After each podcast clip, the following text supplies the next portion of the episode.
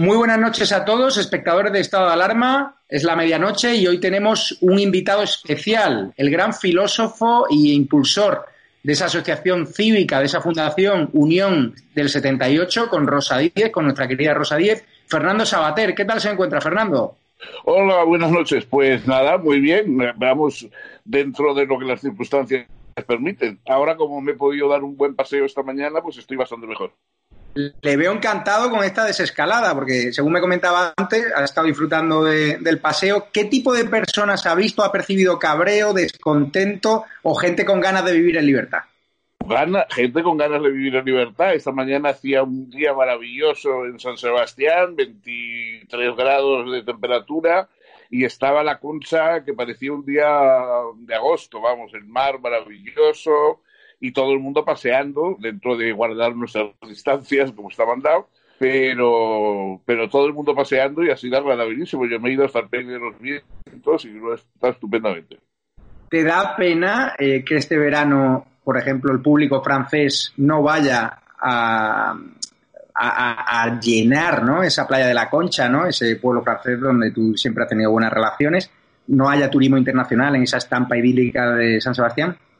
Bueno, el francés, si dices francés, es probable que los franceses sí vengan porque realmente solo tienen que tomar el automóvil. Pues, con el coche se, plantan en San Sebastián enseguida y, yo creo que franceses sí tendremos en cuanto se abran las fronteras, ¿no? Porque todavía no, está claro cuándo va a, a, pasar eso. Pero ya venir, la gente que tiene que venir en avión, la gente que tiene que venir de más lejos, eh, la verdad es que es difícil. Eh, eso ya es más complicado. Yo por lo menos lo veo complicado, ¿no? San Sebastián va a ser lo mismo sin ese turismo internacional. San Sebastián, quien la conozca, es desgraciadamente, San Sebastián vive mucho de, ese turismo internacional y vive mucho, sobre todo, pues de la restauración, de la comida, de los bares de pinchos. Yo creo que los pinchos son poco compatibles con el coronavirus, de modo que me temo que que eso va a ser complicado de, de, restaurar y de volver otra vez a, a, nuestros bares clásicos que tanto éxito tienen entre la gente propios y foráneos. Fernando, no sé si sabía que cuando usted estaba dando un paseito esta mañana, estaba siendo trending topic por una entrevista que dio a, a Voz Populi diciendo que nuestro gobierno tiene una relación poco amistosa con la verdad, que es un gobierno del, del bulo. No sé si quiere desarrollar esa idea, si la ha sorprendido ser trending topic otra vez en ese microcosmos que es Twitter? No, yo, tampoco creo que haya, descubierto ningún misterio. O sea, eh, el gobierno le cuesta decir la verdad, sobre todo le cuesta decir la verdad cuando le perjudica. Yo, no, yo nunca lo he entendido. Todos nos podemos equivocar y yo creo que el gobierno debía asumir sus errores e intentar enmendarlos y sobre todo no, no negarlos ni atribuirlos a mala fe de los demás el hecho de que señalen errores que yo que todos conocemos ya. ¿Usted cree que se merece España un presidente del gobierno y unos ministros que le mienten deliberadamente, que tratan de amordazar a la oposición, que tratan de silenciarlos?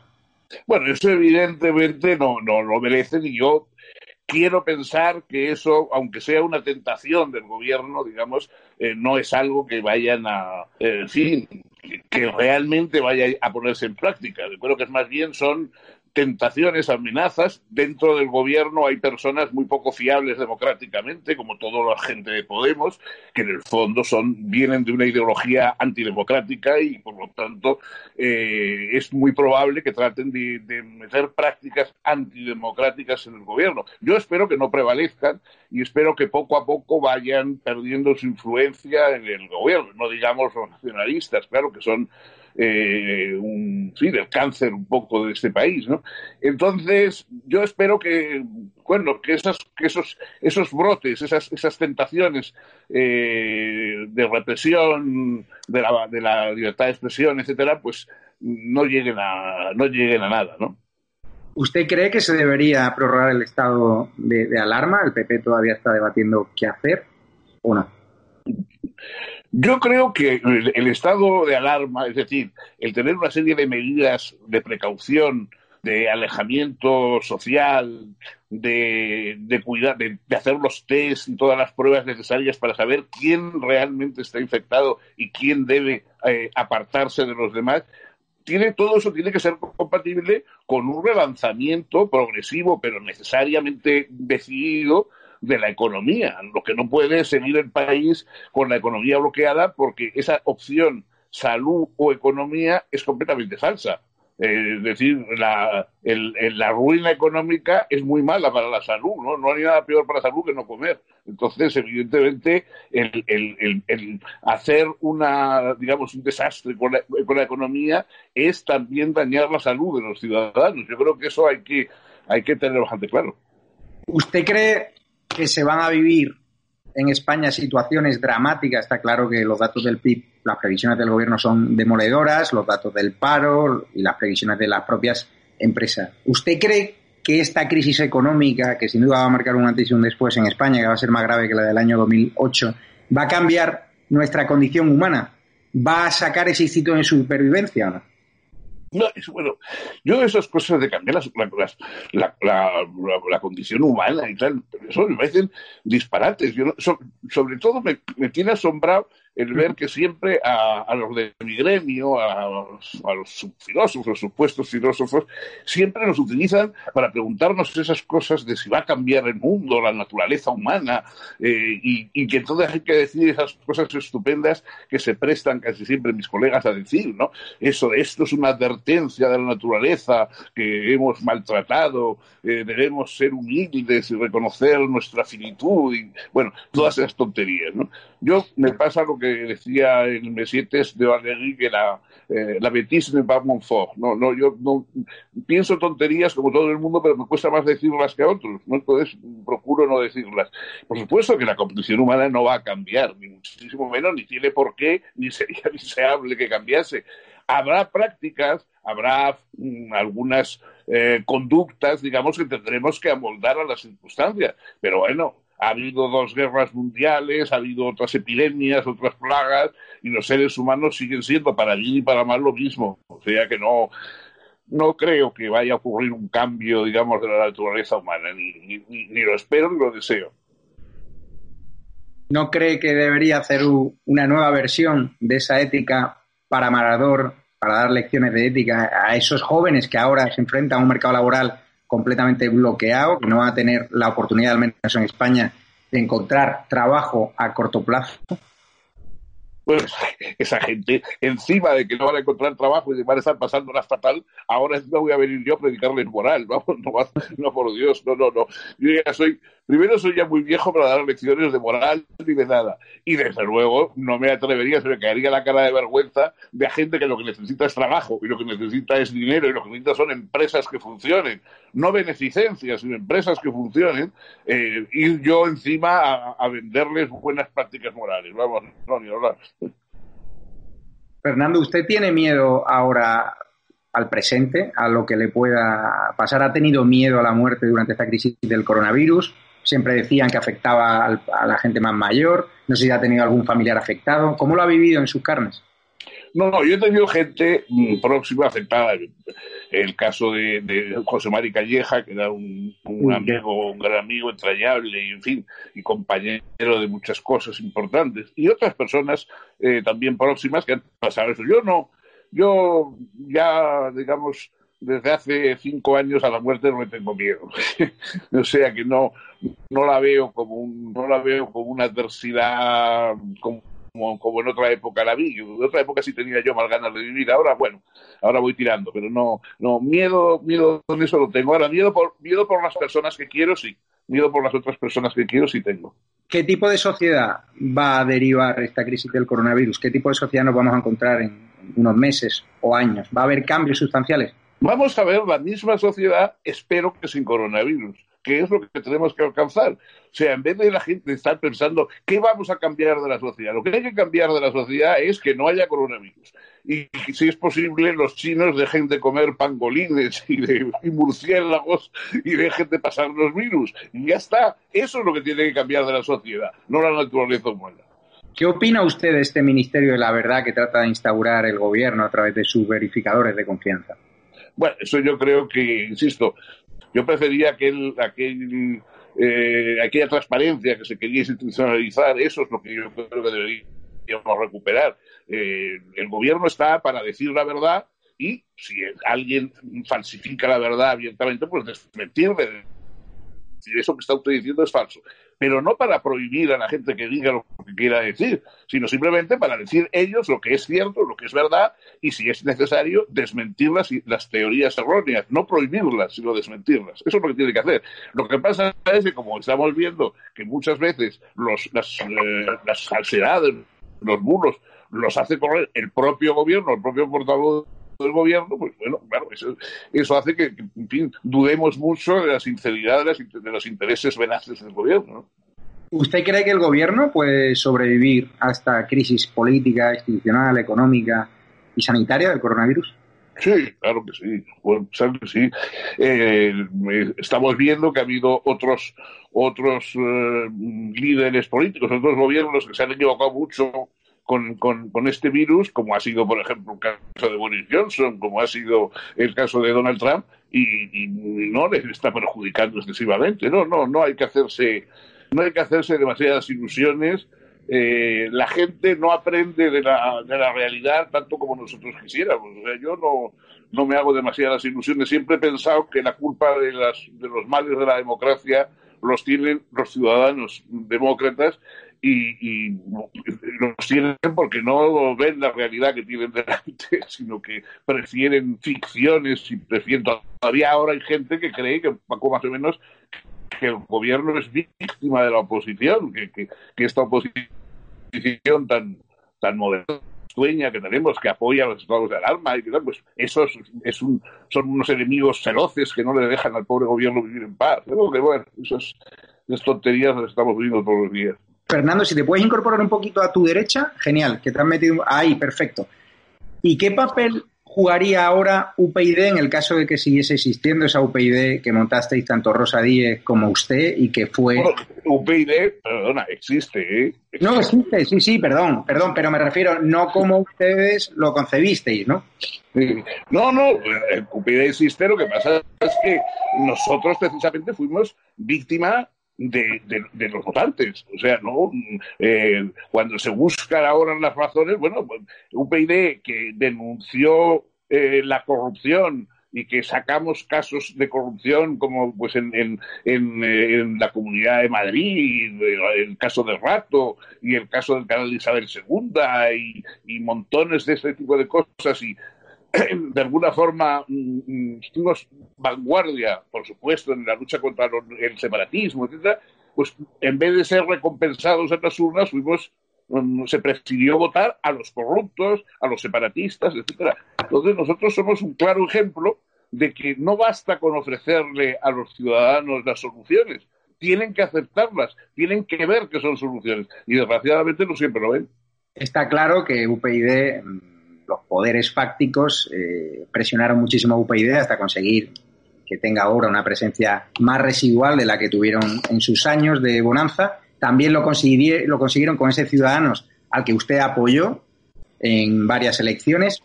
¿Cree que el Estado es insaciable y que no quieren una vía alternativa a esos grandes partidos? El Estado no, los ciudadanos.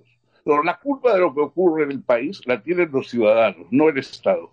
Si desgraciadamente cuando se presenta una opción moderada, una opción centrista, una opción que tiene deseos de renovación en unos campos y de conservación de valores en otros, etcétera, esa opción es rechazada porque los ciudadanos se van con los extremismos ridículos como es Podemos, como Vox, como etcétera. Pero eso no es el Estado, ¿eh? son los ciudadanos. Los que han estado rechazando las opciones eh, insisto, moderadas, las opciones que verdaderamente son la solución del populismo, porque el populismo crece y se alimenta de, los excesos, de, del desastre social. O sea, el populismo no puede remediar los desastres sociales porque vive de ellos. Está deseando de que haya un desastre económico, un desastre social, porque a partir de ahí espera eh, hacerse con el poder. Entonces, los que ofrecen verdaderamente una solución moderada, que son las opciones de centro, fue en su día ha sido en, en, este momento y es todavía eh, ciudadanos, etcétera, pues esos son castigados, pero no por el Estado, por, la gente, por los votantes.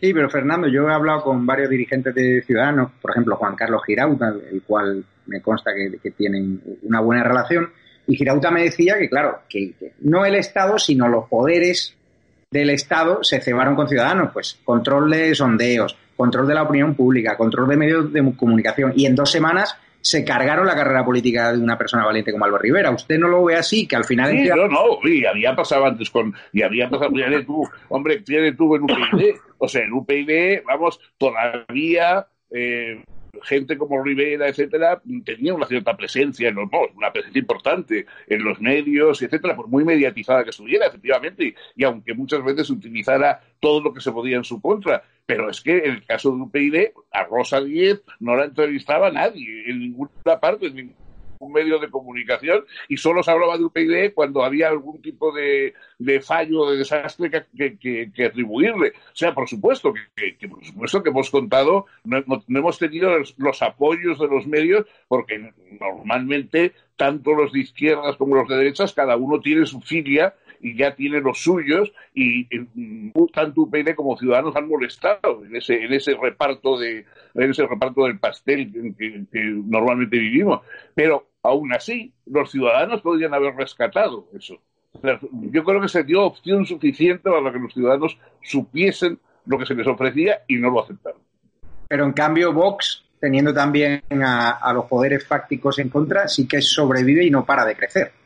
Bueno, porque eso que te digo, porque cuando desaparecen las opciones centristas, las opciones moderadas, las opciones que reúnen los buenos elementos de la izquierda y los buenos elementos de la derecha, los, cuando, cuando esas opciones no son aceptadas, lo que crecen son los malos elementos de la izquierda y los malos elementos de la derecha. Eso es lo que, eso es lo que llama el populismo. El populismo es el desbordamiento de la izquierda o la derecha por haber rechazado los que quieren utilizar los aspectos buenos de la izquierda y la derecha. Le leo algún titular de hoy. La empresa fantasma a la que el ministro de Sanidad compra isopos ah, para el COVID-19 está en Suiza y se dedica a la moda infantil. Sanidad también compra 10 respiradores por 468.000 euros a la empresa con dirección desconocida. Esto lo unimos que los test rápidos no homologados, a pesar de la mentira del presidente del gobierno, se compraron a una empresa, parece ser de dudosa credibilidad y que tenía experiencia en productos eróticos, pero no en material sanitario. ¿Usted cómo valora estas chapuzas del gobierno? pero a lo mejor los productos eróticos son sanitarios también de alguna forma, que no, hay que descartar que no tenga su utilidad.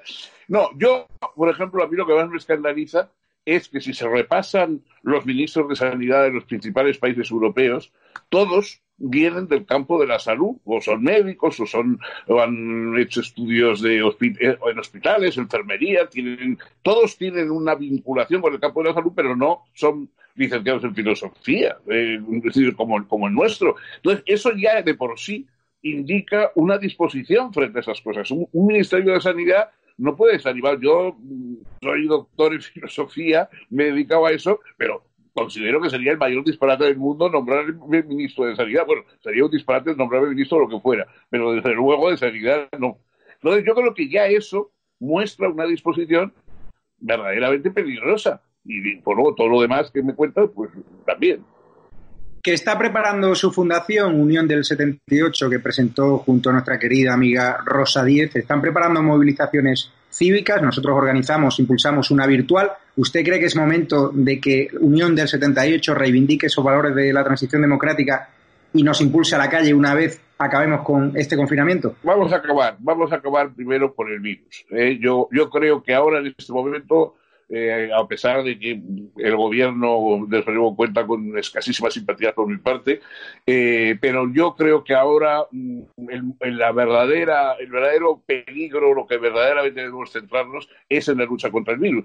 Evidentemente, la crítica al gobierno, los sanitarios, etcétera, parte de, esa lucha contra el virus. Pero yo creo que lo, importante no es ahora hacer política, quítate tú para que me ponga yo, ni siquiera porque fuera, digamos, para mejorar. Ahora lo que tenemos que hacer es acabar con el virus, eh, salvarnos de esta amenaza, relanzar la economía y a partir de ahí, pues sí, yo creo que va a hacer cambios políticos serios.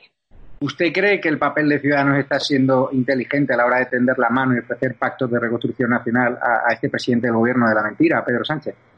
Bueno, en este momento yo creo que, que está haciendo lo que debe hacer, es decir, eh, tomando una actitud crítica, diciendo lo que hay que decir, eh, dada la, la, entidad que hoy tiene Ciudadanos, porque Ciudadanos no es eh, a Ciudadanos de los 57 eh, parlamentarios que llegó a ser, o sea, sino, bueno, es lo que es ahora. Entonces, dado lo que es ahora, la figura de Inés Arrimadas yo creo que está haciendo lo que tiene que hacer, eh, no callarse ante, ante los abusos y, las desmesuras del gobierno, pero por otra parte tampoco convertirse en una especie de réplica de los separatistas que lo único que intentan es permanentemente decir déjenme usted a mí solo, eh, que hay de lo mío, etcétera, etcétera. Pero los sondeos están siendo demoledores contra Ciudadanos. ¿Usted se los cree? Porque no, yo me creo que los ciudadanos son capaces de todo tipo de errores. Por eso te decía antes, si yo creo que efectivamente las posturas sensatas normalmente son castigadas en las urnas. Eso es el problema. El verdadero problema, lo que a mí me preocupa de la democracia, es que veo que los, los, líderes más sensatos y las posturas políticas más sensatas son castigadas por los votantes. Eso es lo que me asusta. Pero claro, el, el hecho de tener la mano a Sánchez parece ser que en las encuestas, al menos en la Comunidad de Madrid y la alcaldía, que dejan a Ciudadanos una posición de irrelevancia. Vamos otra vez al esquema del, no sé si del bipartidismo, pero del bipartidismo con dos partidos fuertemente queridos por la izquierda radical y por la derecha más contundente, ¿no? Que es Vox. Esperemos, esperemos que no, pero esperemos, eh, primero vamos a, no, no, vamos a fiarnos, digamos, de lo que los planteamientos de, la, de, los medios de comunicación, que como te digo, siempre están sesgados en un sentido o en otro, mm, tratan de vender. ¿no? Eh, si ahora de lo que se trata es de vender eso, de decir, ah, vamos a enterrar a estos y salvar a los otros, bueno, nosotros vamos a tener, por lo menos las personas que tengamos un criterio independiente, una visión un poco más eh, crítica. Yo creo que hay que seguir haciendo lo que se debe hacer y esperar a que la gente lo vea, esperar que esas son las opciones buenas que, se, que realmente se están ofreciendo. Uno de los sectores más golpeados por esta crisis del coronavirus, a nivel económico y a nivel de credibilidad, ha sido el sector del periodismo, de la prensa.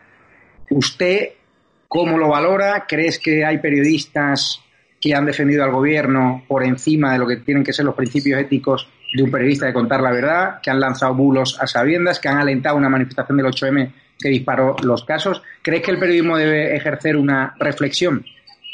Bueno, yo creo que tenemos que hacer todos una reflexión. Evidentemente eh, hay bueno hay una utilización torticera del periodismo, lo mismo que, que, tantas otras cosas. No creo que sea el periodismo los más los más perjudicados ni mucho menos por por esta por esta crisis, ¿no? Es decir, el turismo y otras otras esferas económicas son mucho más perjudicadas. Yo creo que hay que exigirle, eso sí, exigir una cierta contundencia, no retórica, no esta mala retórica, esto de vamos a, a regenerarnos y vamos a purgarnos de nuestros vicios capitalistas, estas, esta mala retórica, digamos, característica de cierta prensa, eh, y de ciertos medios de tertulianos, etcétera, pues librarnos de eso estaría muy bien. Pero, pero bueno, ya te digo, yo creo que dentro de eso todavía en la prensa se siguen oyendo muchas voces críticas y sensatas. Ojalá oyéramos tantos en el campo de, de los políticos. Un gobierno que quiere infantilizar el drama, que quiere ocultar con comedias ante la televisión española el horror del coronavirus, las muertes, un gobierno que quiere construir una sociedad que no honre a sus muertos, que ni siquiera el presidente del gobierno se pone una corbata negra. ¿Podemos aspirar a ser una sociedad sana? Que no recuerdo. Bueno, yo creo que yo creo que esas son esos son los rasgos, digamos, que señalan eh, lo que hay que combatir dentro del gobierno. O sea, por ejemplo, a, eh, mí me parece una hazaña extraordinaria lo que fue el hospital de IFEMA, ¿no? Yo creo que el, hospital de, de IFEMA fue una verdaderamente una una cosa extraordinaria y yo me alegré como español de que hubiéramos sido capaces de hacer una cosa como esa, una, solución, digamos, clínica al acoso del, virus como esa que se hizo. Claro, el hecho de que ahí no apareciera el presidente del gobierno, ni el presidente, cuando era lo más importante que estaba ocurriendo en aquel momento institucionalmente en, en nuestro país, pues yo creo que eso eso es mala señal, es mala señal, es la señal de un gobierno poco empático, de un gobierno eh, que prefiere frotarse con, los aspectos más, más degradados, digamos, de la, de la situación política en España, como es Podemos, los separatistas, etcétera, que con la parte más sana, que es esa que construyó el, el, hospital de IFEMA. Claro, yo recuerdo, la situación de ahora me, recuerda, con las distancias, no hay que salvar siempre la distancia, a la situación del País Vasco cuando desde la televisión pública vasca, ETV, no se honra a las víctimas de ETA, desde la izquierda Berchale no se honra a las víctimas de ETA, sino que se hace todo lo contrario. Parece ser que este gobierno quiere ocultar ese drama. ¿Usted no ve algún tipo de paralelismo entre esos... No, no, no, es, yo, yo eso no, porque, eh, digamos, lo del País Vasco, desde el punto de ese, punto de vista, era mucho peor, porque ahí sí que había una voluntad. cuando se habla de una guerra mm, eh, contra el virus es falso. El virus no, no es nuestro enemigo, el virus es un hecho natural que hay que combatir, pero que no está con mala intención atacándonos. Eh, y por lo tanto, no, ni Pedro Sánchez ni nadie son cómplices del virus, ¿no? Pero en cambio, en el caso del País Vasco, sí. En el caso del País Vasco había una intención, había una intencionalidad política, había unos representantes que estaban amparando la violencia y el terror, etcétera, y unos medios de comunicación que sabiéndolo lo amparaban también. No, eso, yo creo que eso era bastante, era bastante. Pero claro, cuando dice que Pedro Sánchez no, no, ha sido cómplice, está claro que Pedro Sánchez no trae el virus aquí, pero sí toman en su gobierno decisiones como alentar una manifestación del 8M que propaga el virus cuando tenían advertencias sanitarias ya del mes de enero de que era un error hacer esa manifestación. Estás propagando el virus cuando estás contratando a empresas, estás poniendo nuestra salud en manos de empresas que no están homologadas para eso. Eso, al fin y al cabo, según algunas voces, también convierte al gobierno en cómplice a la hora de ayudar. yo creo que el gobierno ha cometido graves errores y errores que probablemente han costado vidas. O sea, eso me parece indudable no quiero pensar que lo han hecho por mala voluntad ni por un deseo, digamos, de perjudicar al país, ¿no? Sino que verdaderamente la parte mala desde el punto de vista político es no haber aceptado que eso fue un error. O sea, que no hayan sabido decir, pues sí, o sea, la manifestación del 8 de marzo fue una enorme equivocación y propulsó el virus en la sociedad y también los partidos de fútbol y también el, el, el acto de Vox. Bueno, eso que los políticos tienen que reconocer esas cosas. No es obligatorio haber acertado siempre, porque el virus llegó de golpe y ninguno antes podíamos saber que era el, alcance que iba a tener. Es decir, la propia Organización Mundial de la Salud eh, disparató bastante al principio diciendo que la cosa era por un poco más o menos como una gripe corriente. Entonces, mm, evidentemente, a nadie se le puede eh, acusar por no haber acertado con lo que iba a ser el virus luego. Pero es verdad que después de haber cometido los errores, uno tiene que tener la honradez, la gallardía política de, pues sí, eso fue una equivocación y ahora vamos a intentar no volver a repetirlo y vamos a intentar mejorar, Pero cuando hablamos eso, de la comparación entre el País Vasco, entre el PNV, que es el partido que siempre ha gobernado cuando ETA mataba, y Pedro Sánchez, que es el PSOE que gobierna cuando el coronavirus ha hecho estragos, obviamente que es una enfermedad en la que el gobierno no tiene nada que ver. Yo el paralelismo lo establezco en cuanto al PN, el PNV le costaba mucho honrar y recordar a las víctimas del terrorismo. A este gobierno también le está costando mucho recordar a las víctimas del coronavirus, guardar minutos de silencio, honrar. Ahí no establece un paralelismo entre dos partidos que no son especialmente duchos a la hora de reconocer sus errores a la hora de reconocer el drama, como que los dos están tratando de escurrir el bulto. En el caso del PNV estamos viendo lo de Zaldívar, que siguen dos fallecidos en esos escombros, en ese vertedero, y nadie dice absolutamente nada. Yo me refiero a ese paralelismo, si se puede establecer o no. No, yo, yo creo que, insisto, eh, evidentemente el, el gobierno actual ha sido poco empático, digamos, con, con, ese drama de las familias que han sufrido mm, ya casi 25.000 o no sé cuántas más, el, el, drama de la pérdida de un ser querido y además de saber que ha muerto solo y de saber que ha muerto sin, sin los debidos miramientos, digamos, con que todos queremos eh, despedir a las personas amadas, etcétera, etcétera. El gobierno ha pensado que, bueno, que cuanto menos saliera a pasear la muerte, cuanto menos viéramos eh, presente la muerte en la vida, la gente estaría como más animada o eh, se prefería la gente de aplaudiendo en los balcones y tirando eh, margaritas y fuegos artificiales que, que, viendo esos, esos dramas que estaban ocurriendo. Bueno, yo creo que eso es una falta de sensibilidad y un error, pero es que en el otro caso que estamos hablando había una complicidad y un encubrimiento y eso ya es una cosa peor. Pues muchísimas gracias, Fernando. Lo último que le quiero preguntar es qué está leyendo, qué ofrece a los espectadores de estado de alarma, algún libro que recomiende usted los libros, los libros ya sabes que son una cosa tan privada como la masturbación, o sea, no, no cada uno necesita, cada uno quiere, quiere y es aficionado a unas imágenes diferentes. Eh, yo ahora estoy leyendo una novela que tenía desde hace muchos años ganas de leer y que no sé por qué la iba aplazando, aplazando, que es la novela más famosa de este autor de ciencia ficción, de Philip K. Dick, eh, que era autor de, la novela que dio origen a Blade Runner, etcétera, eh, eh, y, que tiene una novela estupenda que se llama El Señor del Castillo, de, de, Man of the High Castle, y, es una novela basada en una en una inversión histórica qué pasaría si los nazis y los, japoneses hubieran ganado la guerra mundial, cómo sería el mundo. Entonces, la verdad es que es una novela fascinante eh, no sé por qué, lo he ido aplazando muchas veces y mira que la he tenido encima de la mesa mucho tiempo y ahora la estoy leyendo y la estoy disfrutando mucho.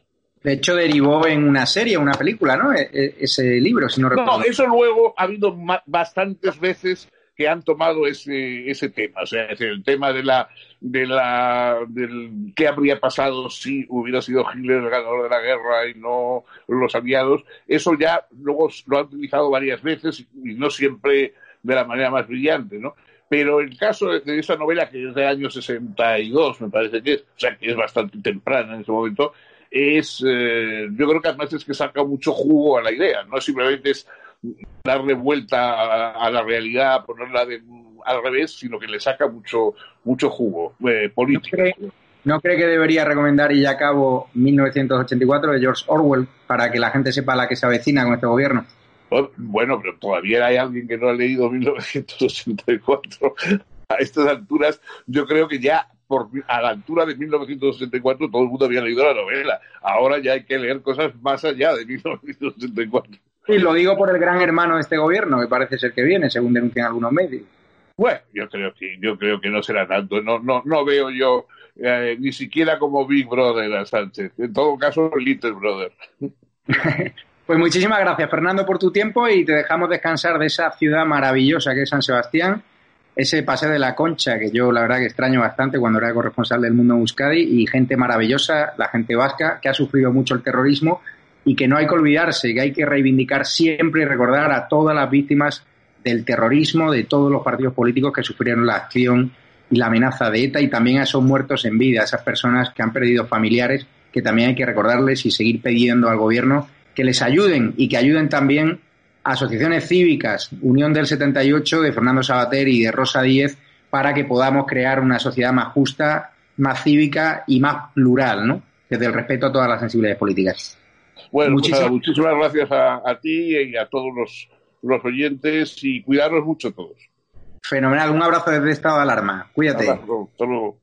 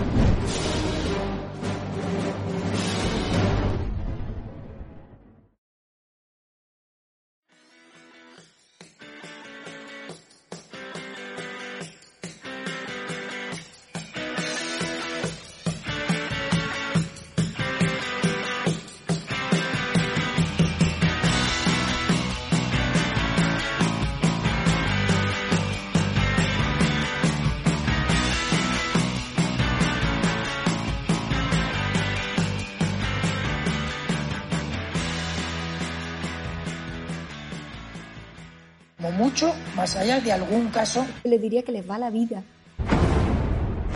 Tenemos un incremento de casos muy significativo. Cada decisión minuto a minuto está siendo la adecuada. No lo puedo explicar. Pueden sentirse protegidos. Esta es la situación que tenemos en la UCI. No conozco el detalle concreto del fármaco. Por referirme a lo que estaba contando. Se tratan de test fiables, homologados. Ya no tiene punto de retorno. La obligación del gobierno es gobernar y gobernar significa decidir. No dormiría por la noche, junto con el 95% de los ciudadanos de este país que tampoco se sentirían tranquilos. Dame los telediarios, uno de los dos telediarios al día.